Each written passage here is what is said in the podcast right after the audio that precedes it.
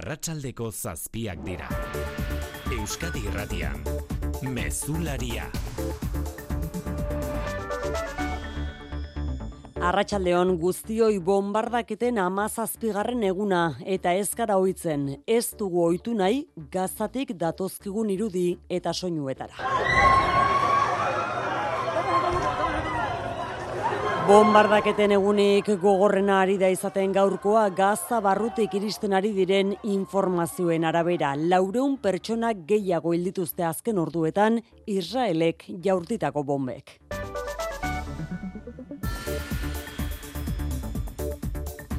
Bombak eteni gabeari dira erortzen gaur gazan eta horrekin batera Israelek prestu armada lurreko inbazioa asteko ere. Itxuraz estatu batuak dira momentu hori atzeratzeko presio egiten ari direnak. Jamasen esku dauden berreun eta hogeita bi baituen inguruko negoziaketak aurrera eramateko batetik eta gatazka ez dadin inguruko herrialdetara zabaldu bestetik. Testu inguru horretan, entzun ditugu berriz ere nazio batuen erakundearen oiuak, kolapso egoeran sartzear daudelako gazako ospitaleak hain justu ere, botikaz eta osasun materialez betetako hogei kamioi sartu dira gaur gazara rafako mugatek. Soilik hogei gaineratu behartzaio esaldi horri. Gainerako lerroburuetan xikerresna larratxaldeon. Araba Bizkaia eta Gipuzkoako sektore publikoan etzirako deituta dagoen grebaren atarian sindikatuek inigo urkullu lehendakariari erantzun diote. Ez duela arazoak konpontzeko borondaterik Ester Saabedraela Jonan Altubela. Lehendakariaren hitzak entzun da, ez degula benetan ikusten badaukagun egoera aldatzeko borondaterik. Urkullu jaunaren eh, borondate politikoa bada, bueno, indargabetu nahi duela langile publiko egiten dugun greba deialdia eta benetan ez dituela konpondu nahi sakonean dauzkagun arazoak. Urkulluk jarrera populistekin alderatu du sindikatuen jokabidea prentsara bidali duen zutabean, salatuz datu objektiborik eskaini gabe pertzepzio interesatuetan oinarritutako errealitatea zabaltzen ari direla sindikatuak. Bestalde, etziko lanuziaren aurretik, bihar greba eguna izango dute Euskal Autonomia Erkidegoko sare publikoko ikastetxeetan, esteilas, ela eta komisiones obrerasek deituta. Besteak beste, eskatzen dute lan baldintzako betzea eta galdutako erosalmena berreskuratzea. Lan munduari lotuta ez behar larria gertatu da, abadinoko Pierburg enpresan berrogeita zei urteko langile bat hilda deskarga elektriko baten ondorioz. Berrogeita bi lan eriotza izan dira urten Euskal Herrian elaren arabera. Eta politika gintzan, pesoek eta sumarrek aste honetan urria bukatzerako itxi nahi dute gobernu akordioa. Sumar baikor mintzatu da negoziazioen bilakaerarekin eta jakinarazi du desadostasun nagusia lanaldi murrizketaren inguruan dutela. Asteko lanaldia era progresiboan hogeita amabi ordura jaestea nahi du diazen koalizioak beste eskari batzuen artean. Ernest Urtasun sumarreko bozera mailea. No se les escapa que el tema de la jornada laboral para nosotros es esencial, el estatuto del becario, la gratuidad del transporte, Aldiz, lanaldia murriztea ez da lehentasunezkoa peso. Podemos bere aldetik kritiko mintzatu da peso eta sumarren arteko negoziazioekin, esanez oso eskasak direla mai gainan dituzten proposamenak eta ez direla nahikoa benetako aldaketa sakonak gauzatzeko. Besteak beste, alokairuen prezioak legealdi osoan izoztea eta gutxeneko soldata legealdi amaieran mila eta bosteun eurora igotzea nahi du Podemosek. Bizkaiko lurralde auzitegian hainbat gizon homosexual hiltzea egozten zaion gizonezkoak ukatu egin du bere asmoa inorriltzea zenik. Gaur hasi den epaiketan gizon bat hiltzen ahal egin du ote zen argituko dute eta akusatuak iradoki duenez gizonarekin itzorduak egiteko aplikazio baten bidez jarri ondoren harremanetan lapurreta egin nahi zion. En mi mente hay un mito como que fue cuestión de segundos de decir como que qué haces, que mi mente y el cuerpo se desconectaron de por sí.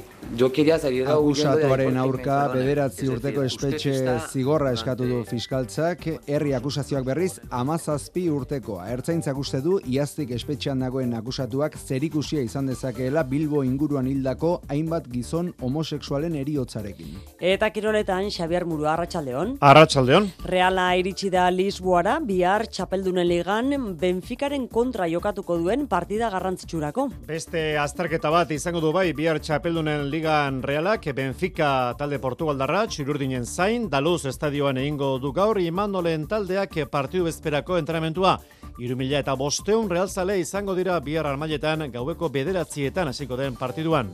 Txirrindularetza, Laural Kutxak lurde soiar bide fitxatu du, urrengo demoraldirako, Ineosek berriz, hogeita amazazpi urte dituen Jerain Thomas lotu du beste bi urterako. Eta eskupilotan berria, Jokin Altunak distentsio du ezker sorbaldan, gaur egin dioten erresonantziak argitu duenez, ikusteko dago, pilotaria emezketarrak zenba denbora beharko duen osatzeko, oraingo zori bai, ez du jokatuko, ligaskako urrengo neorketa elordiren kontra. Laboral Kutxak babestuta, eguraldia eta trafikoa. Euskal Meten eguraldiaren berri, Naiara Barredo, Arratxaldeon. Kaixo Arratxaldeon, datozen orduetan eh, frontea mendebaldetik ekialdera mugituz joango da eta tarteka ba euria egingo du. Orokorrean euria oso ugaria izango ezpada ere, ez dugu baztertzen malurraldean barraiatuta zaparrada mardulagoren bat botatzea. Eta bi arraste artea, goizean odeitza nahiko saretuta egongo da, baina arratsaldean odeiak ugaritu egingo dira, baina euria urria izango da, apenas egingo duen. Temperaturak berriz koska bat bere egingo du eta egun sentiak gaur baino hotzagoa izango da. Errepidetan txikerra aipatzeko zerbait bai? Aparteko eragozpenik ez ordunetan segurtasun sailean adierazi digutenez. Bada errepidetan ez, baina merkantzia tren batek pasaian izandako istripua atzerapenak eragiten ari da renferen tren zerbitzuan ekaitzagirren. Bobina metalikoak zeramatzan, Cap Train enpresako trenaren amazazpi bagoietatik azkeneko bostak bidetik atera dira pasaia parean goizeko bederatziak pasatxo zauriturik ez, baina trenbidearen hiru errailetatik bi ez daude erabilgarri eta ondorioz trenei txandaka ari dira bidea ematen atzerapenak eraginez brinkola eta irun arteko tren zerbitzuan, ordula orden ingurukoak renfek jakinarazi duenez. Trenbidearen logistikaz arduratzen den adif konpainiak jakinarazi du katenariako zenbait zutabe kaltetuta daudela eta ondorioz bidea libre gelditzen denean zerbitzua guztiz eten beharko dutela konponketa lanak egiteko. Eta autobusetan ere ezoiko egoera, ordu honetan lanuzteak egiten ari baitira Bilbobuseko langileak. Lan hitzarmena berritzeko negoziazioa abia dezala eskatzen diote alsa enpresari eta Bilboko udalari bagatazka konpontzeko esku hartu dezala. Lanuzteek jarraipen zabala izan dute. Goizean Fernando Batana lab sindikatuko ordezkaria euneko euna jarraipena izan, izan ditugula, eta, bueno, alde horretatik, pues, posik eta gogoekin jarraitzeko borrokan. Urrengo lan usteak izango dira ja eh, azaroan.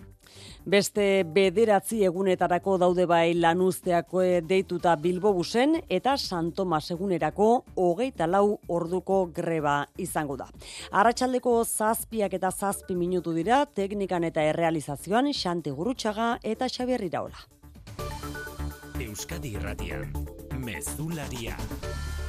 Oiane Perez. Gazan laurundik gora pertsona hildira Israelen azken bombardaketetan gerra hasi zenetik egunik gogorrenetarikoan.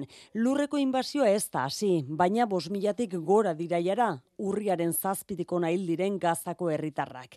Inbaziorik ez, baina Israelgo armadak sartu irten batzuk egin ditu lurrez, gazara eta zuzeneko borroka puntualak izan dituzte jamaseko milizianuen aurka. Mikel Laiestaran eite beren bidali berezia Jerusalem hemen da, Arratxaldeon, Mikel. Arratxaldeon, Bombardaketa kareagotu egin dira gazan tropei sarbidea errazteko lurreko inbasiorako. Azken ordua gogorrenak izan dira gerra zenetik eta gutxienez laureun lagun hildira osasun ministroak jakinarazi duen ez dagoeneko bos mila palestinar baino gehiago hilditu Israele gehienak zibilak. Lur inbasioa denbora kontua besterik ez da, baina agindu ez da iristen eta jamasen eskuetan dauden berreun da hogei baituen presioa izan daiteke arrazoia. Azken orduetan hori bai inkurtso puntualak egon dira armadak aurreratu duenez. Gaur, irugarren egunez laguntza humanitaria sartu da Gazan eta litekena da bi erratea irekitzea Gazan dauden atzerritarrak Egiptora ateratzeko. Iparraldeko frontea berotzen ari da, dagoeneko Hezbolako hogeita mar miliziano galdu ditu eta Israelek jaken birredu gaur operazio bat egin duela zortzi zelula terrorista indargabetzeko. Ez dago atxedenik, borroka dugu egunero iparraldean, momentuz mugan zentratzen da, ez da zabaldu eta Israelek dozenaka herri ebakuatu ditu. Hezbola denekin sartzen bada, gerra erabatekoa bihurtuko da. Israelgo armadak bien bitartean berritu egin du Hamasek eta Jihad Islamikoak baitutako pertsonen kopurua. Guztira berreunda hogeita bilirateke eta bide diplomatikoen bidez ahalik eta kopurua undiena askatzea da lehentasuna. Hainbat iturriren arabera, naziotasun bikoitza duten berrogeita marbaitu askatzea litzateke diplomazia ahalegin horien lehentasuna. Horregaitik eta gatazka inguruko herrialdetara zabaldu ez da den presio egiten ari da Washington. Gazaren aurkako lurreko inbasioa atzeratu dadin beraz. Jeraidia zeite beren berri emalea New Yorken arratsaldeon.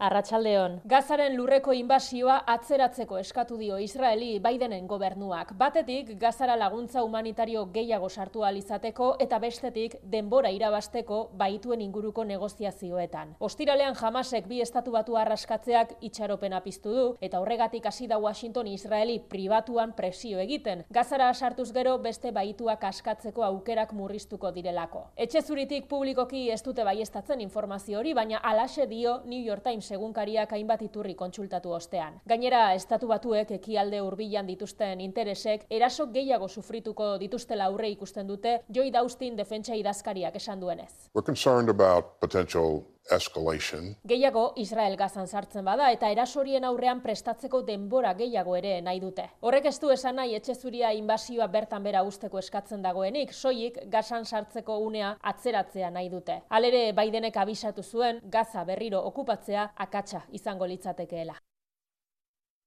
Hirugarren egunez jarraian bien bitartean giza laguntza sartu da gaur gazara, baina laguntza oso mugatua ari da izaten. Hogei kamioi besterik ez dira sartu gaur ere, Rafako pasabide horretatik landerri zagirre. Kamioi horietan osasun materiala, medikamenduak eta aur jaio berrientzako elikagaia eraman dituzte besteak beste, hiru egun hauetan guztira berrogei tamalau bat kamioi sartu dira gazara, esperantzarako leio txiki bat da munduko elikagai programaren esanetan, baina muturreko behar izanei aurre egiteko inola ere ez da nahikoa.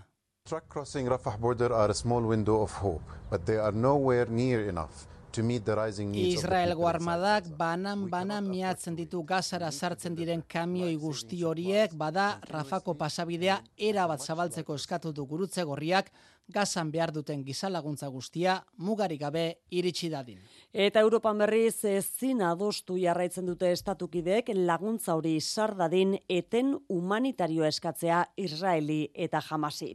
Atzerri gaietako ministroak elkartu berritan badirudiala ere kontrakotasunik ez dagoela aia da Luxemburgon da Amaia Portugal Arratsaldeon. Bai, askoz ere zaiagoa litzateke suetena adostu beharko balute, baina Josep Borrell diplomazia buruak uste du eten humanitarioa eskatzeko bai bat egin dezaketela hogeita zazpiek. Ez duelako uste asmo handikoa denik alako eskaera bat, eta helburu zehatza izango lukelako, zibilei babesleku aurkitzeko denbora ematea eta laguntza humanitarioa erasorik gabe sarlitekela bermatzea. Atzerri ministroak ados daude, gazan laguntza humanitarioa sartzea beharrezkoa dela, eta hori nola egin behar den garbi du borrelek, espero du gobernu buruek bat egitea eten humanitariorako eskaerarekin ostegun eta ostiralean Bruselan duten goi bileran. Este es un tema que por su trascendencia política será discutido y adoptado al máximo nivel por el Consejo Europeo. Nola nahi ere eten humanitarioa lortzea ez dago Europar batasunaren esku, hori ere aitortu du borrelek, baina mesede egin diezaioketela keinuarekin. Bestalde, azpimarratzekoa, gaur hitz egin duela urreneko Zursula von der Leyen batzordearen presidenteak Mahmoud Abbas Palestinako aginte nazionalaren presidentearekin. Israelek zibilen babesa bilatu behar duela txiokatu du gero von der Leyenek eta Europar batasuna lanean ari dela palestinar zaurgarrienen behar humanitarioak hartatzeko. Madrilen berriz Israelgo eta Palestinako enbaixadoreak deitu ditu gaur arratsaldean Moncloa jauregian Pedro Sánchez gobernu presidenteak. Espainaren helburua bakea bilatzea dela esan dute Moncloako iturriek. Bilbo bestalde Palestinarekin elkartasuna ekimena aurkeztu dute zenbait gizarte eragile eta mugimenduk. Eta datorren larun baterako urriaren hogeita zortzirako gora palestinar erresistentzia sionismoa genozida goiburupean manifestazio nazionala deitu dute bizkaiko hiriburuan. Arduratsuak izatea eskatzen dienik inbertsio funtsei. Nahi duzun munduan pentsatu zinbertitu. Laboral kutxe inbertsio funtsekin, ikeke jasangarritasun irizpidez inberti ditzakezu zure aurrezkiak, galdetu gertuen duzun bulegoan. Laboral kutxa, bada beste modu bat. Informazio liburuxka eta inbertitzailearen zako funtsezko datuen agiria bulegoetan laboralkutxa.eusen eta CNMV-en. Hau da hogei hogei tamar agendaren ABCA. A. Pobreziari hobeto aurre egitea eta oparotasuna partekatzea. B. Berdintasunaren alde eta diskriminazioa saiesteko gehiago egitea. C. Ondakinak murriztea, energia gutxiago kontsumitzea eta gehiago birtziklatzea. Ezer ez da aldatzen, ezer aldatzen ez badugu. Eusko Jaurlaritza, Euskadi, Auzolana. Euskadi Irratia. Etzi sektore publikoan sindikatuek deituta duten grebaren atariko gutu nahi gorri du urkullu lehendakariak notiziaz taldeko egunkarietara, deialdiaren demagogia salatuz. Hain justu ere bingen zupiria jaurlaritzaren bozera maleak jarri dio haotxa mezu horri radiuskadein, eta esan du sindikatuek kaosa saldu nahi duten arren, zerbitzu publikoak ez daudela gainberan, maialen arratibel.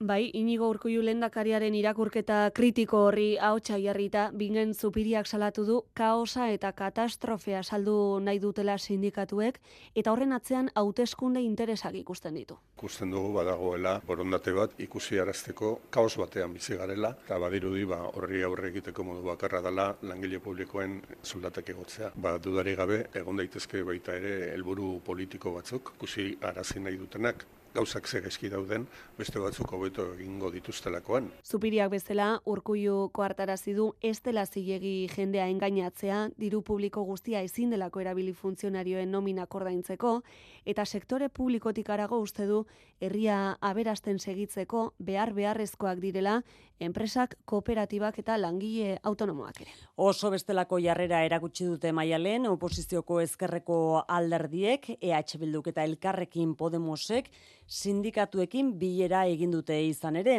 Gainontzeko alderdiek tartean Eusko Alderdi Jeltzaleak biltzeko gonbiteari erantzun ere ez dio egin eta horrek erakusten du sindikatuen arabera Urkullu lehendakariak borondate politikorik ez duela bat ere.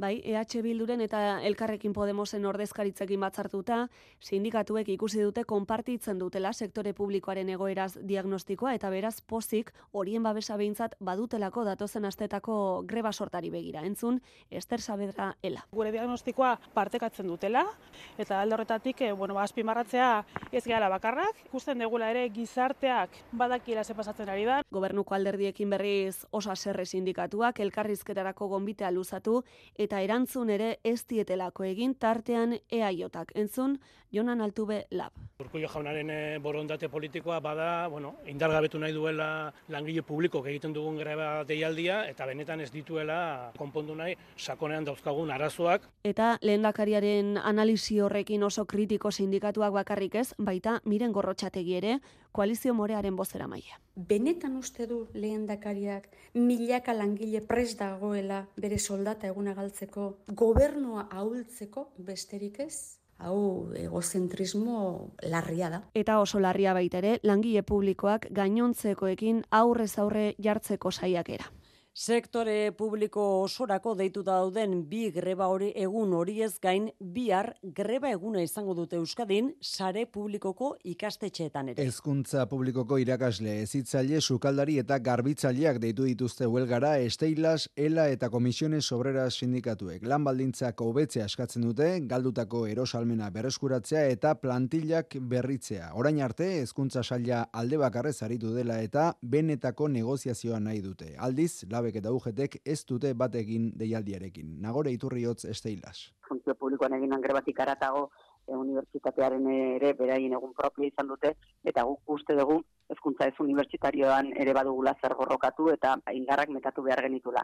Zoritxarrez, labek ez du irakurketa berdina egin, naiz eta goita guztian aldarrikapen berdinekin kalera atera. Guk espero dugu, beti bezala erantzutea, ez ezkuntza komunitatea indartsua da eta kontzientzia oso argia du.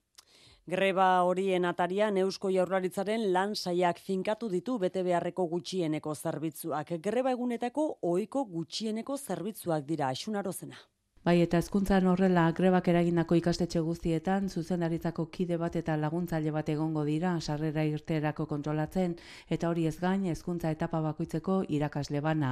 Garbik eta zerbitzua bermatzeko langileen erdiak egin beharko du lan, eta jantokiko zerbitzua bermatu beharko da. Sektore publiko osorako greba egunean berriz, ospitaletan jaiegun bateko zerbitzua bermatuko da, lehen arretan larun bat batekoa, eta larrialdietan euneko eun bete behar beharko da.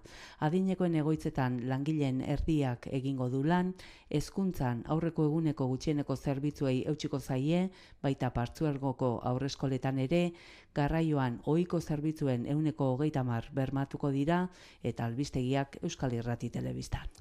Lan eriotza bat ere izan da gaurkoan langile bat hilda goizean lan istripu zabadinoko traina maitena uzoan deskarga elektriko baten eraginez. Ela eta lab sindikatuek jakinera dutenez, azpi kontrata bateko langilea zen hildakoa, sisto iturriaga goitia. Pierburg enpresan gertatu da istripua, baina hildakoa, berrogeita zei urteko ibartarra, elektrizidadan boto azpi kontratako langilea zen. Segurtasun sailaren arabera, goizeko amarrak aldera deskarga elektrikoa jaso du eta ambulantzia zuhiltzaileak eta osakidetzako helikopteroa bertaratu diren arren, ezin izan dute bere eriotza saiestu. Prebentzio neurriak ez direla betetzen salatu du oharbidez labek eta patronalari araudia betearazteko eskatu die osalani eta lan ikuskaritzari. Sindikatu honen zenbaketaren arabera, aurten jada berrogeita zei behargin hildira lan istripuz Euskal Herrian.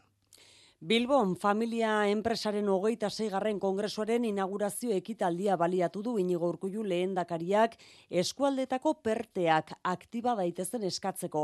Europako funtsak enpresetara, zentro teknologiko eta unibertsitatetara iritsi daitezen. Funtsen banaketan erkidegoak protagonista izan daitezela eskatu du lehen dakariak. Familia enpresen eta enpresarien ekarpena balioan jarri dituzte kongresuaren irekirera ekitaldian, urkullu lehen dakariak bezala baita Felipe Seigarrena Espainiako erregeak ere, eta lehendakaria Euskaraz ari zen unean... Beste aldagai asko ere, baina hiru hauek balioan jartzen ditut gaurkoan.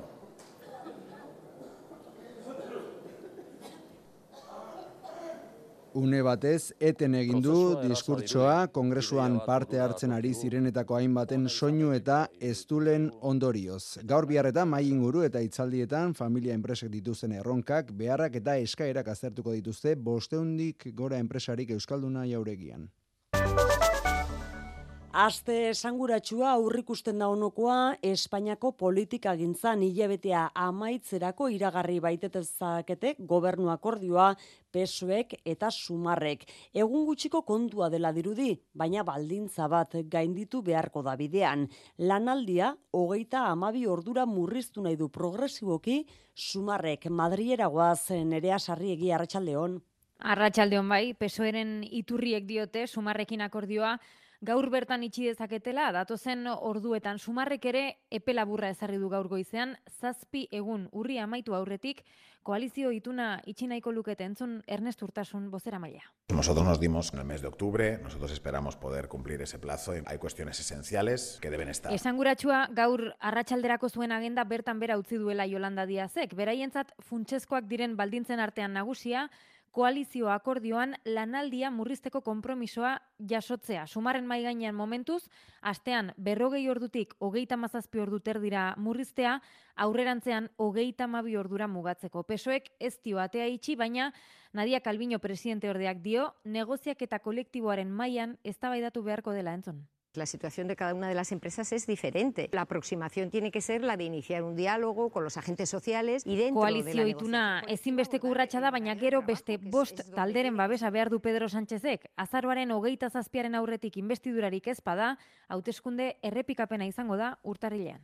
Ingurumari honetan, Gernikan izan da arratsaldean Alberto Núñez Feijo estatutuaren berrogeita laugarren urteurrena gogoratzeko Euskadiko alderdi popularrak antolatutako ekitaldian. Espainiako gobernua eratzeko negoziaketetan den Pedro Sánchez aipatu gabe, PPko presidenteak nabarmendu du berak elituzkela nazionalistak engainatuko. Alberto Núñez Feijo. Los respeto y merecen que no intente engañarlos a cambio de un apoyo pasajero. Yo engañar eso no lo haré nunca. Gernikako estatutuaren erreibindikazioa ere egin du PPko buruak esanez Espainiarren arteko bizikidetzarako eredu onena dela hortaz inposaketan oinarritzen den proiektu oro errefusatu du Núñez Feijok. Nafarroan berriz beste akordio bat erdiatxi dute gobernuko alderdiek eta EH Bilduk parlamentuko mahaiak tramitera onartu baitu PSN, EH Bilduk geroa bai eta zurinek zurekinek UPNek zituen batzordetako presidenteak kargutik kentzeko aurkeztutako mozioa. Argudiatu dutenez, UPNek zituen zazpi batzordetako presidente zenbaitek araudia errespetatu gabe jardun dute. Iruñera goaz patxirigoien.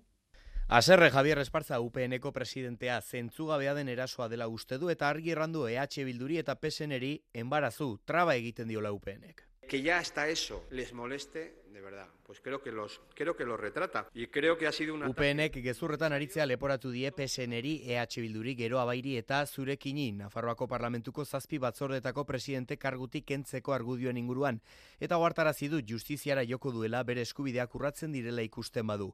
Akordioari dagokionez EH Bildu pozik, gehiengo aurrerakoiaren eskutan geratuko direlako batzorde horiek, Sozialistek berriz diote mozio honen zergatia argia dela UPNek gainontzeko parlamentari zenbaiten eskubideak ukatu izanagatik. Aznal EH Bildu altzorriz PSN beste alderdi aurrerakoiak konturatu dira okertu e, zirela. Nik uste dut berbideratu e, dutela egoera hori hori aldatzeko. Creo que es muy claro por qué se hacen estas remociones. Por la utilización política. Por el... EH Bilduk akordio honekin ekonomia eta hogasun batzordeko eta Pirinioko maiko presidentetzak lortu ditu. EH Bildurekin beste akordioa Eusko Legebiltzarrean eta honela babes zabalarekin onartuko da laster zuten prebentzio eta itzalketarako eta salbamentuko zerbitzuei buruzko legea. EH Bilduk iragarri baitu alde bozkatuko duela jeltzaleekin eta sozialistekin akordioa itxi ostean. Adostutako neurrien artean besteak beste, erditu ostean bi urte zegon izango direla emakume suiltzaileak bulego edota mantenu lanak egiten eta etorkizuneko lan eskaintzak ez dituela Arkautiko Polizia Akademiak diseinatuko. Mikel Lotero EH Bilduren legebiltzarkidea. Legearen hainbat kontu nabarmen hobetu dira, tartean, genero ikuspuntu batetik emakumeen eskubideak zabaltzen dira, umeak aurrak izan eta gero bigarren aktibitatea bi urteetara luzatzeko aukera emanez, eta azkenik, funtsezko kontu gisa hau ere azkenaldian polemika iturria izan den neurrian, lege proiektuak arkauteri oposizioak diseinatzeko ematen zion aukera desagertzen da. Eta esan dezakegu beharrezkoa den eta ona den lege baten aurrean gaudela. Bilbon berriz emakumeak ertzaintzan sartu zireneko berrogei garren urte urrenean emakume horiek eta ondoren ertzain egin direna komendu dituzte. Gizon eta emakumen arteko berdintasunari dagokionean lau amarkada hauetan urratsak eman diren arren, oraindik ere egiteko asko dagoela nabarmendu dute erakundeek. Eta autokritika tonuan Josu Bujanda ertzaintzaren buruak barkamena ere eskatu die ertzain emakumei. No, gaur ez da bakarrik ospakizun egun bat. Gaur baita autokritika aldetik, hipermitirme, egiteko momentua da, ez da? E, aitortu behar dugu, aitortzen dut, askotan, igual jabetu gabe, baina askotan ez dugula tratatu emakumeari igual gizonengiko. Bilboko zabalguneko merkatu zarrean egin zaien, omenaldian egon dira, mila bederatzieun eta laurogeita amairuko ertzaintzaren bigarren promozioan ertzain egin ziren emakume hoietako batzuk. Bilbon gaur hasi da hainbat gizon hiltzen saiatu eta beste batzuk hiltzeagatik atxilotuta eta espetxeratuta dagoen gizonezkoaren kontrako epaiketa. Sexu harremanak izateko aplikazio bidez hitzordu egin zuela onartu du akusatuak, baita biktimari eraso egin ziola ere, baina lapurretan egitea zela bere asmoa ez zuela inor hiltzeko asmorik hori izan da bere defentsa argudioa. Fiskalak bederatzi urteko espetxe zigorra eskatu du bere kontra, hilketa saiakeragatik, gehitu elkarteak akusazio partikular gisa berriz ia emezortzi urtekoa.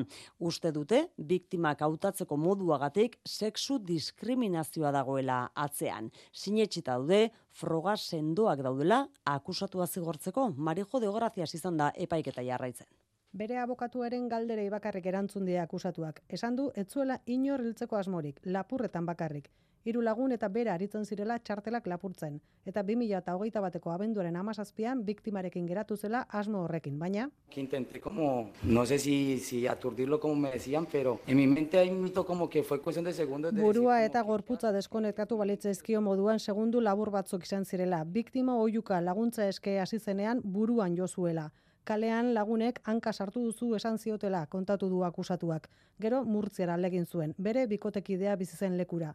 Otsailean itzuli eta maiatzean lagun batek esan omen zion bere argazkia bolo-bolo zebilela gizon homosexualak hiltzea leporatuta. Orduan joan zen komisaldegira. Lekukotako batek abieraze du biktimak esan ziola hiltzen saiatu zirela. Ertzainetako batek deklaratu du biktimak markak zituela lepoan fiskalak bederatzi urteko espetxe zigorra eskatzen du, akusazio partikularrak ia amazortzi. Saul Castro gehitu elkarteko abokatua. La forma de selección de la víctima había una motivación discriminatoria. Biktimaren testigantzarik ezin izan dugu entzun ateak itxita deklaratu baitu. Biharko saioan perituek jarraituko dute.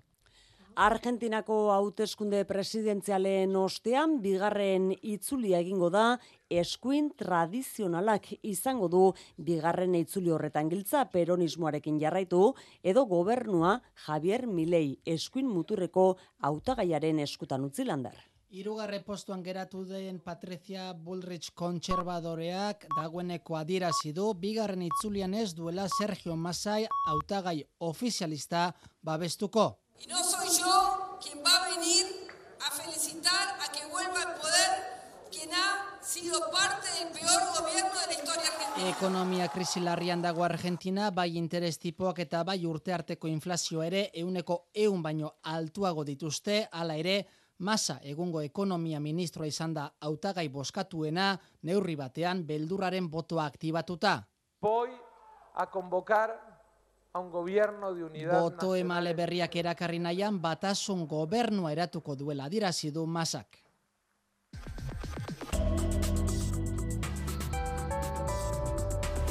Euskadi Irratian eguraldia eta trafikoa. Anain zausti errepidetan bada zerbait, ezta? Bai, bi arreta puntu ordu honetan azkoitian batetik Gipuzkoa 631 errepidea une honetan itxita, auto batek su hartu duelako ez da inor zauritu, baina errepidea itxi egin behar izan dute azpeitia eta zumarragarako bidean. Eta bestetik legorretan, ene batean, tuneletik gertu kamioi bat matxuratuta, eskuineko erreiaren zati batean, traba egiten du irunerako bidean segurtasun saian esan digutenez. Eguraldiaren iragarpen euskalmeten nahiara barredok. Datozen orduetan eh, frontea mendebaldetik ekialdera mugituz joango da eta tarteka ba euria egingo du. Orokorrean euria oso ugaria izango ezpada ere, ez dugu baztertzen ba lurraldean barraiatuta zaparrada mardulagoren bat botatzea. Eta bi arraste artea goizean odeitza nahiko saretuta egongo da, baina arratsaldean odeiak ugaritu egingo dira, baina euria urria izango da, apenas egingo duen. Temperaturak berriz koxko bat bere egingo du eta egun sentiak gaur baino hotzagoa izango da.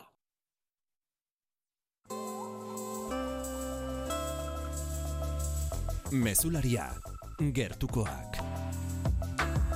Herri berrin gaur eman dute amaitutza eta urtengo Nafarroako match bilketa lehorte hasieran eta euriteak azkenean protagonista izan dira, ondorioz oso usta konplexua izan dela adierazi du Nafarroako arduaren jatorri izendapenak. Kanpainarekin zenbakiak aurrikusitakoak baino basuagoak dira bera zorotara, berrogeita amasei milioi kilo match bildu dira. Iaz baino, lau milioi gutxiago aitor perez. Inoizko ustarik goiztierrena izan da amaitu berri den hau abuztuaren amalauaren inguruan abiatu zen Nafarroa egoaldean eta egunotan amaituko da Graziano eta Cabernet Sauvignon barietateen bilketarekin. Aurten gomatz bilketaren balantze egiterakoan David Palacios Nafarroako arduaren jatorri zendapenaren presidenteak onartu du aurreikuspenak ez direla bete. Si algo va a caracterizar a esta vendimia, aparte de su precocidad, ha sido la incertidumbre. Ez aguarri bat aipatze aldera, Palaziosek zehaztu du ziurgabetasuna izan dela aurtengo guzta bere izituen aleorteak lehen hilabetea baldintzatu bazuen urrengoan euriteak izan dira protagonista. Hainbestetan eskatutako euria heldu bai, baina litro asko denbora gutxian botatzeak ez die honik egin maastiei. Horregatik maasti zain eta enologoen lana oso komplexua izan dela azaldu du Palaziosek. Uztabiatu aurretik aurre ikuspena irurogeita 6 milioi maatz kilo jasotzea zen arren, azkenean berrogeita masei milioi kilo besterik ez dituzte bildu larogeita iru upategirentzat lan egin duten mila eta seireun maastizainek. Duela urte bete, gaurko egunez, Balmaseda eta Zaian Bizkaian azken hogeita mar urteotan izandako suterik haundiena piztu zen. Bosteun hektarea kiskali zituen suak, baina urtebetera argazkia zeharo da ezberdina. Datorren udaberrirako, erretako eremuaren erdia, berreunda laurogeita bederatzi hektarea, birlandatuta izate aurrikusten du Bizkaiko foru aldundiak. Janire gere nabarrena. Sua piztu eta hiru astera hasi ziren basoaren biziberritze lanak 20hogeita lauko udaberrirako bukatuko direnak. Carlos Uriagereka aldundiko mendi zerbitzuko buruan lanak egin behar zirenarin gaizoak eta izurriteak ekiditzeko eta beste alde batetik ekonomia aldetik e, errentagarritasuna e, baso honek ematen zutena ez galtzeko. Uda berrirako berraunda laurogeita bederatzi hektarea suak erretakoaren erdia birlandatua izatea aurre ikusten du aldundia karantza atutxa ingurune naturaleko diputatua. Nola egingo dugu ba, e, repoblazio mosaikoa erabilita honek zer esan nahi du? Ba, e, bertako espeziak erabili eta baita ekoizpenera begirako espeziak erabilita. Espezie produktiboak eta ostosabal autoktonoak bateratuz eta guztira iruro mila zuaitz birlandatuz, zuari hobeto aurre egingo dion baso iraunkorra sortzea da asmoa horretarako bizkaiko foru aldundiak saspireun da berrogeita mar mila euroko inbertzioa egingo du. Donostia hiriaren turismo eredua eztabaidagai izan da azken aldian. Asteburuan turis, turistifikazioaren kontra kalean manifestazioan ikusi ditugu Donostiarrak hogeita mar auzo elkarte eta bestelako eragileek deituta. Azken orduotan kezka piztu duen bestea alde zaharreko hotel baten kontra ez ezagunek egindako pintura erasoa izan da. Ainara Ortiz kaputxadunek Donostiako kai gainean kokatutako San Sebai hoteleko aurrekaldeari egin diote eraso pintura gorria jaurtiaz. Eraikin hau Donostian azken zazpi urteotan zabaldu diren berrogeita bost ostatuetako bat da. Udaletik onelako ekintzekiko erabateko gaitzespena adirazi du Jonin Sausti Turismo zinegotziak. Benetan debate serio bat mantendu nahi baldin badugu irian honen inguruan agitazio honek ez duela pedagogiarako tarterik uzten. Natural eta humiltasun osoz hitz egin beharra dugula eta hiritarrek sektore desberdinek plazaratzen dizkibuten kezkei erantzune egin behar diegula. Kontsentsua aipatzen du beraldetik bizilagunekin plataformak ere, Donostiarrak eta bisitariak harmonian elkar bizi daitezen turismo eredu jasangarri bat lortzearren lehen pausoa herritar, eragile eta erakunden arteko adostasuna lortzea litzatekeela iritzi du hasier basurto bozemaleak. Gehiegizko kalteak eragitera iritsi dela turismo jarduera hiri honetan, eta gure ustez izan behar da e, trantsizio bat, esazkunde turistiko erunt. Uste dugu, hau ez dela udalaren kontua bakarrik, da erakunde publiko guztiena, baita ere sektore ekonomikoena eta herritarren dena, denei dugu zer esana. Hain zuzen, aldarri hau, iriko aldezarreko kaleetan barrena entzunarazi dute asteburu honetan ehunka donostiarrek, donostia desaskunde turistikorantz lelopeko manifestazioan. Kultura leioa. Zinebi Bilboko dokumental eta dokumentalen jaialdiak irurogeita bosgarren edizioa izango du aurten. Eunda hogeita zortzi pelikula eta berrogeita iru herri alde izango dira ordezkatuta. Orezko sarien artean oso gertukoa dugun pertsona amarkadetan zehar EITB-en zinearen ikurri izan den Feliz Linares. Iker Zabala. Zine bileialdiak hiru ohorezko sari izango ditu aurten. Frederick Weisman bitzirekten munduko dokumentalgile esanguratsuenetakoa da. Honi batuko zaizkio Rita Acevedo Gomez zuzendari Portugaldarra eta Felix Linares kasetariak ere ohorezko Mikeldia jasoko du. Vanessa Fernandez zinebiko zuzendaria da geure irian, eta baita Euskal Herri osoan, hain maitatua den Feliz Linares zinema kasetariaren izango da. Zinebik, hogeta sortzi urteko ibilbide profesional oparoa eta zinemarekiko interesa hain modu aktiboan edatzagaitik ohorezko Mikel hau eskaintzen dio programazioari dagokionean, eun eta hogeita sortzi pelikula izango dira, gehienak laburmetraiak eta dokumentalak, eta jatorria izugarrian hitza da, berrogeita hiru herrialdetatik elduriko proposamenak baitira. Hogeita malau dira guztire euskal produkzioak, gehienak bertoko begiradak zailan daude, hogei labur eta sei film luze. Edo nola, luze metrai batek, Sinebi First Film zail ofizialean hartuko du parte, Tamara García Iglesiasen zarata izango da, eta laburretan ukariak dira euskal haotxak. David Pérez Añudo, Isabel Erguera, Bruno Carnide, Itziar Lemans, Joana Moya, Laida Lertzundi eta Rene Belen azkengo fil laburren estreinaldiak gure jaialdian izango dira. Eta gainera, Eneko Zagardoik zinema zuzendari bezala, bere lehenengo fil laburra zinebin estreinatuko du. Hasiera eta bukaera gala, mairea goirizelaia eta ane pikazak zuzenduko dituzte.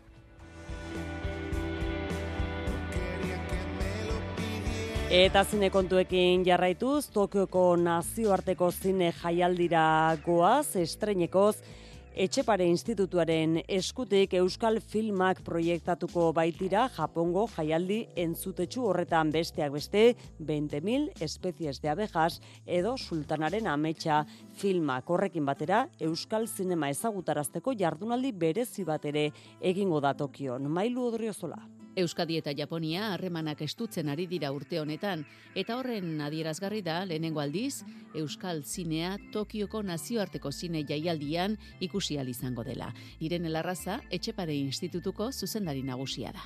Ez da gauza xamurra, Tokioko nazioarteko zine jaialdia oso oso goi mailako jaialdia delako, eta gure meritua baino azkenean gure zinearen kalitatearen meritua da, ez? Ez, ez balitz, ba, gainontzeko nazioarteko eskintzaren maila berekoa, ba, ez litzateke aukera egongo horrelako lehioa sortzeko. Eta zinemaldiarekin elkarlanean propio aukeratu dituzte emakumek zuzenduriko lanak.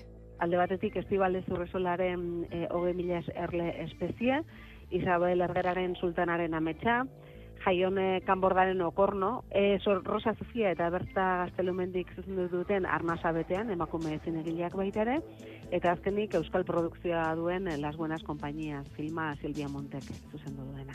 Eta film hauek ikusteaz gain izango da Euskal Zinema modu zabalagoan ezagutzeko aukera Spotlight Basque Cinema izenburupean antolatu den jardunaldian eta bertan izango dira Estibaliz Urresola eta Isabel Ergera zuzendariak aukera izango dute balkarrizketak emateko, sola saldi batzuk ere antolatuko dira emanaldien ostean. Etxepane Institutuak kulturarloan irekita dituzten beste lan hildo batzuk indartzeko aprobetsatuko du Japonera egingo duen bidaia, lankidetza berriak sortzeko helburuarekin. Zortziak hogei gutxi ditugu, kirol tartea zabaldu behar dugu mezularian, Xavier Murua, gaur kiroltartean Lisboara guaz. Bai, Lisboara joko dugu Laizter, izan ere antxe da reala, bihar beste azterketa bat, izango du txapeldunen ligan, Benfica, talde Portugaldarra kontrario, Daluz eh, estadioan egingo du gaur imandolen taldeak partidu bezperako entrenamentua. Eta ez inaztu izango duen babesa taldeak iru mila eta bosteon realzale izango dira armailetan bihar gaueko bederatzietan hasiko den partiduan.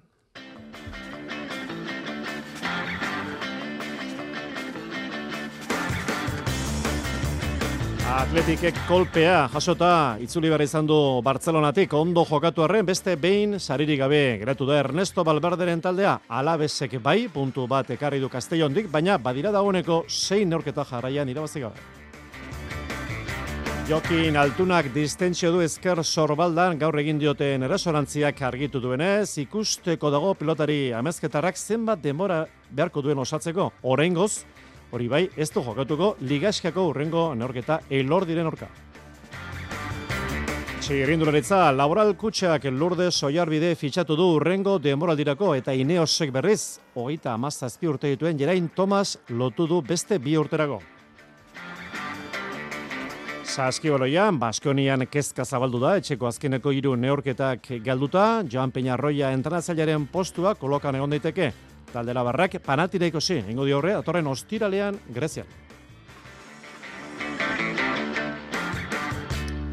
Entzuleo, Karratxaldeon, zazpik eta berrogeita, bi minutu, kirol tartea sortziak bitartean, txapeldunen liga bihar realak Lisboa Andaluz estadioan, Benficaren kontrako izango du, gaueko bederatzietan, jokalari txururdinak, antxe dira, gaur egin dute bidaia. Baita, maitane urbita, lankideak ere, Maitane, kaixo, Arratxaldeon. Arratxaldeon, Xavier. Daluz estadioan prentxaretoan zaitugu izan ere, Alex Remiro eta Imanol Alguazil dira, Leister, hitz egiteko, ez da? Bai, berez hitz egiten hasita behartzuten, ez? Azpiterdietarako deituta zegoelako prentxaurrekoa, baina ohartarazi digute ba atzerapen e, pitxin batekin datozela eta hementxe gaude sekulako ikusmina pintxa, e, piztu duen prentxaurrekoa da. 50 bat bain, lagun baino gehiago gaude. Barrealeko ordezkariak e, agertu zain aharitzen da bai, Txapeldunen liga dela, Benfica Europako talde handi badela eta hemen ere ba edabide Portugaldarrak e, asko dira. Benfica badakigu zegoeran dagoen multzoko fase honetan oraindik ez du punturik bilatu, bine aurketa galdu ditu, Interren eta Salzburgoren kontra eta Reala berriz ba hortxe dago, multzo buru, lau, lau punturekin, taldeak plan aldatu du Xavier, e, ze orain Daluz estadiora datoz eta hemen egingo dute, eh? partida atariko azken e, lansaioan, normalean zubietan entrenatzen dute, baina baina gaur ez, gaur hemen entrenatuko dute eta orain txe ikusi ditugu gore ondoti pasa dira Imanol Alguazil eta Alex Remiro, ondorio zune batetik bestera hasiko zaigu hemen prentxaurrekoa eta zuk esan duzu lerro burutan, eh? reala ez da bakarrik izango, Lisboa, Portugalgo hiriburua hasi da, txuri urdinez e, koloreztatzen iru mila eta bosteon realzale elkartuko baitira. Hemen oraintxe sartu dira protagonistak, Remiro eta Imanol, Daluzeko prentxaretora. Daluz estadioan azken ordua prentxaretotik eta gero maitane hitza eskatu eta zuregana joko dugu adirazpenak e, biltzeko. Gero arte. Oso ondo, gero arte. Hori guztia txapeldunen ligan eta Espainiako ligan atletik esku utxik itzuli da Barcelonatik hogeita bi urteko garaipen lehorteak beraz bere horretan jarraitzen du orain honetan ondo lehiatu eta Barça estu hartu badu ere talde Kataluniarrak eskuretu zituen atzo hiru puntuak, lehen zatian behintzat, itxura ona eman zuen atletikek monjuken, bigarren zatian ordea bere egin zuen jokoak eta intentsitateak. Barzak sartu zuen gola, larogei, larogei eta margarren, marka, larogei garren minutuan, eta gainera amazazpi urteko jokalari batek, marke giuik barrobiko jokalari debutariak egin zuen gola, zelaretu eta hogeita amalau segundora. Kolpe latza, zurigorrientzat, partioaren azkeneko txamban. Aukera ona, galdu du atletikek, monjuke dirabazteko, amets gaiztoak beraz, ez du amaierarik izan, nerea susperro futbola dituak, gorean egindako hausdarketa. Barça ikusi dugu arazoetan, e, askotan ikusi dugu ere bai gaizala e, azkeneko metroetara eta baita area e, zapaltzeko e, atletik askotan e, kontraerasonak e, egin ditu, baino gola falta izan zaio eta e, nik uste ba, azkenean e, bizirik ateratzen denean horrelako talde talde bat, bueno, ba, gauzak aldatzen aldatzeko gaitasuna badaka, mugitzen du aulkia, gauzak aldatzen dira ere bai, baliatzen du ba, azkenean aurkaria ere bai, e, bueno, ba, nekatuta egango dela, eta e, bueno, gauzak aldatzen ditu eta horrela egin du e, Barsak pen handia azkenean e, eman duen e, aurpegia e, atletikik lehenengo zatian oso sana izan da. Puntuek ies egiteaz gain, Ander Herrerak eta Juri Bertxitxek min hartu zuten, Herrerak eskuin zangoko izkioetan giarretako lesioa du eta Jurik kolpea ezker zangoko peronean. Alabesek puntu ona, atera zuen bilararen kontra, la ceramikan, Luis García plazaren taldeak ondo lehiatzen jarraitzen du, hori bai puntu kopuru txikiarekin jarraitzen du zelkapen nagusian, bederatzi puntu baino, ez, eta jetxira iru puntura, azkeneko sei partioetan, ez du irabazi, iru berdinketa.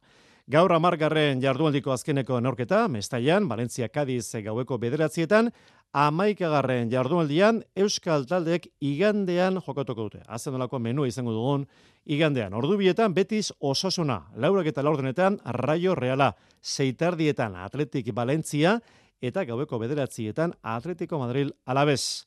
Bigarren mailan ostiralean jokatuko du Ibarrek ipuruan gaueko bederatzietan Valladoliden kontra eta urrengo gunean arun batean Eldenseren zelaian arituko da Amore Bita ordubietan. Eta F Ligan atletikentzat izan zen atzeko derbia lezaman, realak markagailuan aurre hartu bai, baina zurigorriek markagailua irauli zuten. Jolander de Laos lankideak kronika.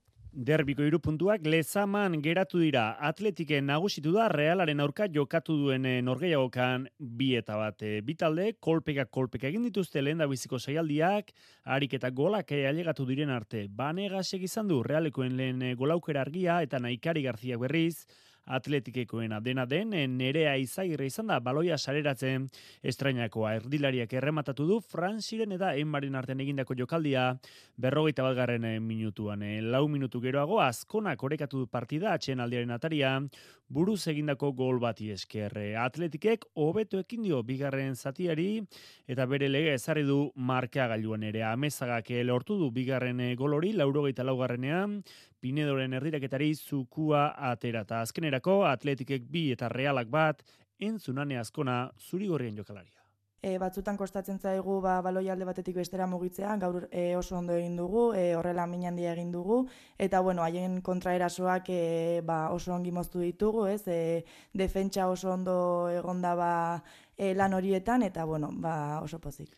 Amaiurre sarriegi irralekoak berriz, onako balorazio egin du. Kolpe gogorra nik uste, egia da partioan zehar aukerak bitalentzako izan diala, baina nik uste ba, kasu hontan derbi hau ba, atletikek irabazi izanak, ba, bueno, nik uste leia e, estua izan da, leia gogorra izan da, baina bueno, azkenean ba, balantza beraien alde dekantatu da.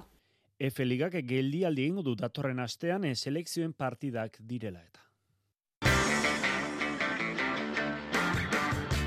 Zazpiek eta berrogeita sortzi minutu, Zumaian hasi berria zesta punta jaialdia, proan txapelketako finala, arbe eta manzi, kosme eta bailoren kontra, irabazleek Euskal Aber Winter serietan aritzeko salgapena eskuratuko dute. Gaur sortzi hasiko da lehiaketa Winter seriek, eta gaur azkeneko bosteun sarrerak salai jarri, eta denak agortu dira.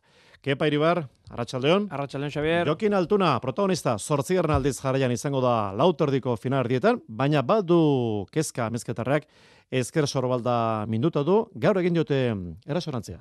Bai, arratsaldeko iruretan zeukan ordu amezketarrak erasonantziarako proba egin du, eta txema urrutia azpeko medikoak aztertu ondoren, ezker, sorbal, ezker sorbaldako lepaustaiko kapsulan distentsioa daukala, esan du medikoak. Alegia, balengo lesio bera, baina orain, e, kolpea hartuta, usteka berik ez dela izan, zorion eskazu honetan, ez dagoela beste ezer, lehen etzegoenik, e, kolpe hartu du zonalde horretan bertan, eta orain, ba, ikusi egin beharko da, ze evoluzio duen e, lesio horrek. Esan bezala, ez da atzokoa, altunak esker solbaldan daukan arazoa, badira bi hilabete, oinazeak dituela, egunerokotasunerako, lo egiteko esaterako, eta zer esanik ez, pelota jardunerako, eragiten ostopatzen diotenak.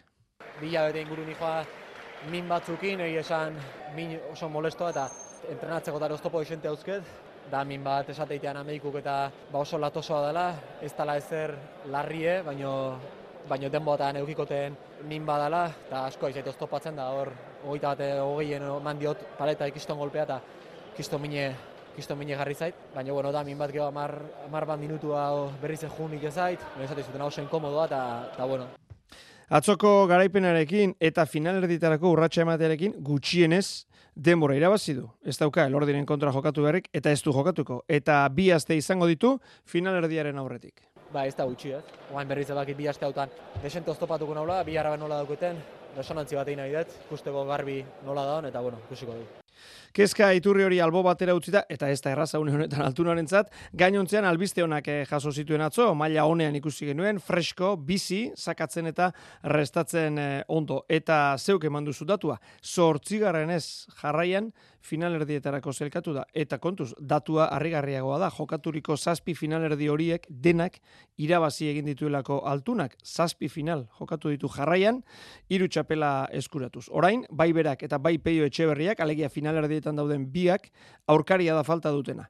Datorren asteburuan argituko da, larun batean Bermeon, Eskurdia, Jaka, eta igandean Tolosan, Artola, Peña Bigarrena. Bi irabazlek, finalerdiak jokatuko dituzte. Lau terdiko txapelketa aztatu zehatzak eta azterketa izango zuen gaur gauean katedra saioan gaueko bederatzietan. Kepa badira azken orduko emaitzak e, garazien? Bai, hori da, garazin, e, trinketean eiztariak lehiaketako bigarren finalerdia jokatu da, Michael Darmendrailek eta Inarrugartek berrogei, Pierre Etxeberrik eta Antxon Lurok, hogeita amaika. Inarrugarte entzungo dugu.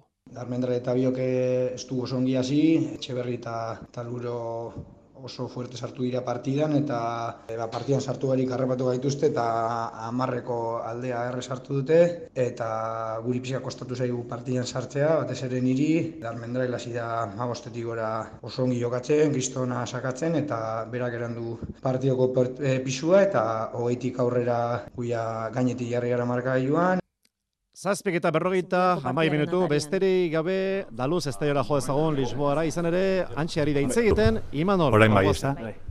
Momentuz, goxatzen, zate, bueno, ikuste tolako onbeste jende, zuek hemen egotea normala da, baina bueno, ikusi baita ere zuek lankeia, nola bete duten gaurko prentzaurekoa, eta bueno, aldo horretatik nahi du esan, partida, partida handi baten aurrean gaudela, eta bueno, momentu honean gaude, Interren kontra partio oso ona inda eta bueno, e, puntu bat lortu genuen, Salusen kontra ikusi zenuen txarnolako partidua, baina bueno, indakoa inda dago eta dikan asko behatzea.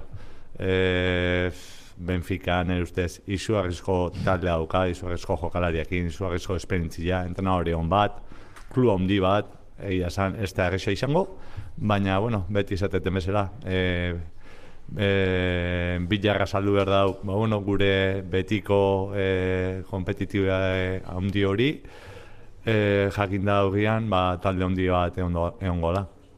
Beharrean, iristen da Benfica biharko partidura esan dugun horregatik punturik eh, ez daukalako horrek arriskutsuagoa egiten du nolako nolako kontrario espero duzu parean Ez, ati, eske maitane, naiz eta bitar galdu ere, eske behatzi puntu gehatuko dira eta eske talde olako talde batek apastia dauka geho hiru partidu jarrian e, irabasteko. Orduan, ba bueno, Egia da, ba, beraiek nahiko dutela, ja, behin goz, ba, ba, partiu bat irabazi, gainetik saretuanen aurrian, baina eske oandik asko, asko gehatzen da, orduan, ba, bueno, e, bitar momentu, bueno, e, beti esateten bezala, eske partidu guztietan, ba, momentuak izatea, no? eta segurunik, beraiek bere momentuak izango ditue, gureak, eta bueno, e, guk momentu horiek aprobetxaten ditugu, ba, bueno, partida aurra ateratzeko, baina, bueno, eske oaindikan asko gehatzen da, Egia da, ba, bueno, guk e, abentaia daukagula, baina, bueno, e, oaindikan puntu asko gehatzea nun jarri nahi duzu biharko partidan fokua, e, taldeari zemezu helarazi diozu, nun daukaz zirrikitua Benficak? Bueno, eske beti esateten bezala, eske olako talde potolo bat e, aurrian augita, eske dana egin behar dizu ondo. E, arlo defensibuan, arlo de, ofensibuan, eske beraiek, bueno, e, azkenengo urte hauetan demostratu dute zer nolako kapazia daukaten, egia da, e, jokalari batzuk e, falta dituela ba, lehen urtetik, baina eske fitxaketak onak izan dira, eta eske talde izugarrizko taldea daukate, jokalari espentzikoak eta kalidade handikoak, orduan, ba, bueno, dana guk ondo egin behar, bitar partidu aurrean nahi balima dugu atera. Nire partetik azkena estadio handi batean gaude, irurogeita 6 mila lagun kabitzen dira, bueno, realzaleak ere etorriko dira, iru mila eta bosteun, espero dira, e, talde auspotzeko desiatzen, gogotxu, eurentzat zemezu daukaz bimanol, realzalentzat. Bueno, betikoa, lehen da atzo, bueno, erain hunde esan nun, no, eskagak eman, e, berriro ere, Horren nahi du esan, ba, bueno, e, gustora dela taldearekin, eta, bueno, e, beti izaten bezala, ba, bizitza dutziko dela, ba, partida txukun bat egiteko, partio irabazteko, eta, bueno, eta bueltan, ba, posi joateko. Zer, gurin betik. Imanolen hitzak, beraz, esan dakoa laburtuta, reala momentu honean dagoela, Benfica izugarrizko aurkaria dela, asko geratzen dela hori bai, eta puntu asko daudela jokatzeko, eta don dena ondo egin marko duela bere taldeak irabazteko eta baitaren oski zalei eskerrak eman dizkie realeko entrenatzaileak. Azken ordua hori, esan bezala, daluz estadiotik Lisboatik bihar Benficaren kontrako neorketa izango du realak eta noski gurean jarraitzeko aukera izango duzu. Ziklismoan laboral kutsiak lurdez oiar bide lotu du otorren demoraldirako. Amazazpigarren txerendularia lotu du laboral kutsiak lurdez oiar bide gustora. Nire fitzaketa laboral kutsarekin argitaratzeak posten nau. Ainaz mondiko euskal proiektu batean parte hartzeak ilusio berezia egiten dit. Bereziki motivatutan ator talde osoa azteko naia lan dinamika eta ideia argien gati. Niraletik, azkenen gurteetan guelturrean lortutako esperientzia eman nahi dio taldeari eta helburu pertsonal bezala, aurretik izan naizen txirrindulari lehiakor eta ambiziotzua berriro izan nahi dut. Azkenik, eskerrak eman nahi dizkio nire aurreko taldeari, bai pertsona, baita txirrindulari bezala garatzen laguntzeagatik. Orain, laboralkutzarekin batera azteko momentua da. Goazen urte polit baten bila. Goazen ba, Lorde Soiarbide pozik laboral kutsarekin fitxatu duelako eta Jerain Tomas ere pozik ongo da. Ineosekin kontratua luzatu baitu beste bi urterako hogeita amazazpi urteko urte ditu txirindulari Britaniarrek. Zikelokolosa Euskal Herriko demoraldia bian da, tolosak eman dio zira egutegiari, demoraldia zira dela eta unai juz noa izan da gaur gurean kirolegez saioan. Master mailan lehiatzen jarraitzen du arabarrak. Jusek egindako gogoeta, bildu du Jose Maria Paula Zalangidek. Euskal Herriko ziklokros denboraldia ziberritan, kontu bat edo beste, deigarri egintzeko, tolosan egintzen atzo lehen da biziko lasterketa, eta garaile guztien artean veterano bat aurkitu dugu. Eta beti ere, ziklokrosarekin eta errepideko txerendularitzarekin lotura handia izan duen eta duen arabarra. Unai Jus.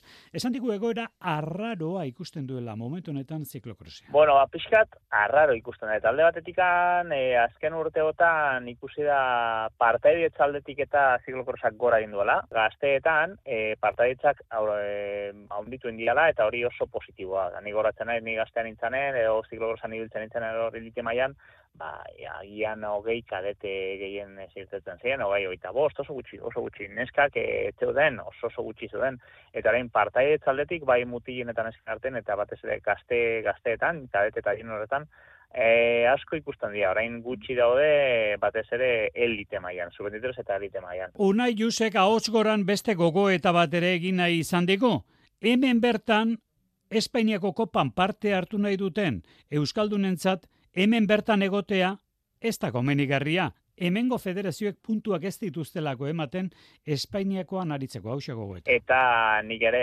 Euskal Herri mailan bai lasterketa batzuk egingo ditut, baina soritzarrez ba nola Espainiako txapelketa dut helburu eta hortarako ba, puntuak behar diren, baita ere Espainiako kopa korritu barko eta Euskaditik kanpo ibili, Euskadiko lasterketetek, ba, ez dakit ez da ez detu zergatik, baina ez dituztelako eh, Espainiako rankinelako mm. punturik ematen. Denboraldi hasi berritan, tolosan, unai usek ekarri digun gogo eta datorren igandean bigarrena, elorrion izango dugu. Pirauismoa, Clara Olazabalek Espainiako txapelketa irabazi du, ze batean baila, Laseo Durjelen, Olazabal Pozik, demoraldiari amaiera bikaina eman baitio titulua lortuta. Hiru mangetatik hiruak eh, irabazita eta batez ere ba finalean e, manga on bat e, manga semifinaleko manga hobetzen e, irabazi izanagatik, osea oso oso pozik, e, denboraldiari amaiera polit bat jarrita eta orain ba, opor txiki batzuk egitera eta mm, urrengo denboraldi olimpikoari ekiteko gogo pila batekin. Zaskibaloian berririk ez Baskonian, entraziaren inguruan, gogora zagun taldera barrak, azte beltza igaro berri duela, etxean jokatu dituen hiru neurketa galduta, urrengo partidua ostira honetan, banateneko zen, kantxan. Iluntzeko zortziak dira. Euskadi Irratiko Informazio Zerbitzuak. Albisteak. Arratxaldeon berriz ere guztioi, bombardaketen amazazpigarren eguna, eta ez gara oitzen, ez dugu oitu nahi gazatik datozkigun irudi eta soinuetara. Bombardaketen egunik gogorrena ari da izaten gaurkoa gaza barrutik iristen ari diren informazioen arabera. Laureun pertsona gehiago hildituzte azken orduetan Israelek jaurtitako bombek. Bombak etenik gabe ari dira erortzen gaur gazan eta horrekin batera Israelek pres du armada lurreko inbasioa hasteko ere.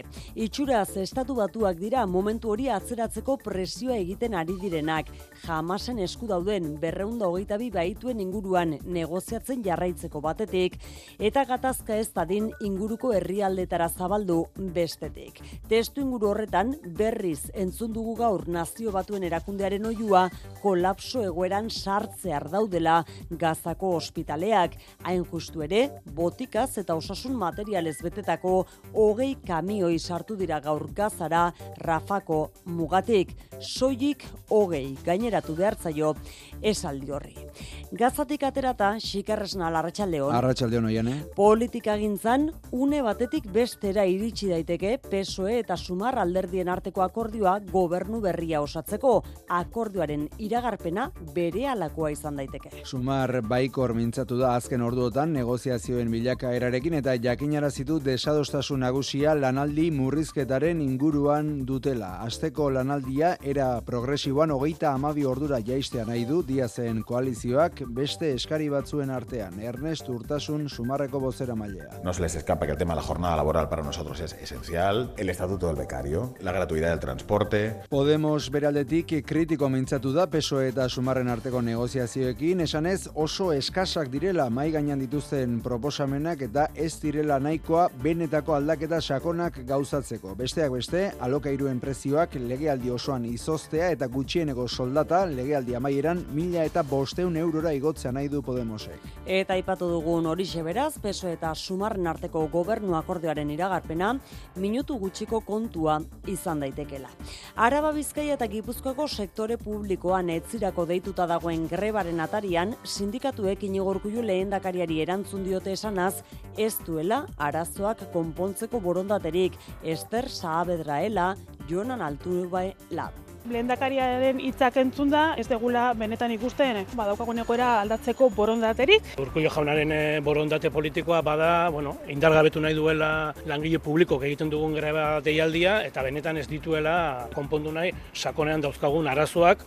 Urkulluk jarrera populistekin alderatu du sindikatuen jokabidea prentsara bidali duen zutabean salatuz datu objektiborik eskaini gabe pertsepzio interesatuetan oinarritutako errealitatea zabaltzen ari direla sindikatu sindikatuak. Bestalde, etziko lanuztearen aurretik, bihar greba eguna izango dute Euskal Autonomia Erkidegoko sare publikoko ikastetxeetan esteilas, ela eta komisiones obrerasek deituta. Besteak beste, eskatzen dute lan baldintzak hobetzea eta galdutako erosalmena berreskuratzea. Lan munduari lotuta ez behar larria gertatu da Abadinoko Pierburg enpresan berrogeita sei urteko langile bat hilda deskarga elektriko baten ondorioz. Berrogeita bi lan eriotza izan dira urten Euskal Herrian elaren arabera. Eta bizkaiko lurralde auzitegian hainbat gizon homosexual hiltzea egozten zaion gizonezkoak ukatu egin du bere asmoa inor hiltzea zenik. Gaur hasi den epaiketan, gizon bat hiltzen ahal egin du otezen argituko dute eta akusatuak iradoki duenez, gizon arekin itzorduak egiteko aplikazio baten bidez harremanetan jarri ondoren lapurreta egin nahi zion. En mi mente hay un mito como que fue cuestión de segundos de decir como que qué haces, que mi mente y el cuerpo se desconectaron de por sí. Akusatuaren aurka bederatzi urteko espetxe zigorra eskatu du fiskaltzak, herri akusazioak berriz amazazpi urtekoa. Ertzaintzak uste du iaztik espetxean dagoen akusatuak zerikusia izan dezakela Bilbo inguruan hildako hainbat gizon homosexualen eriotzarekin.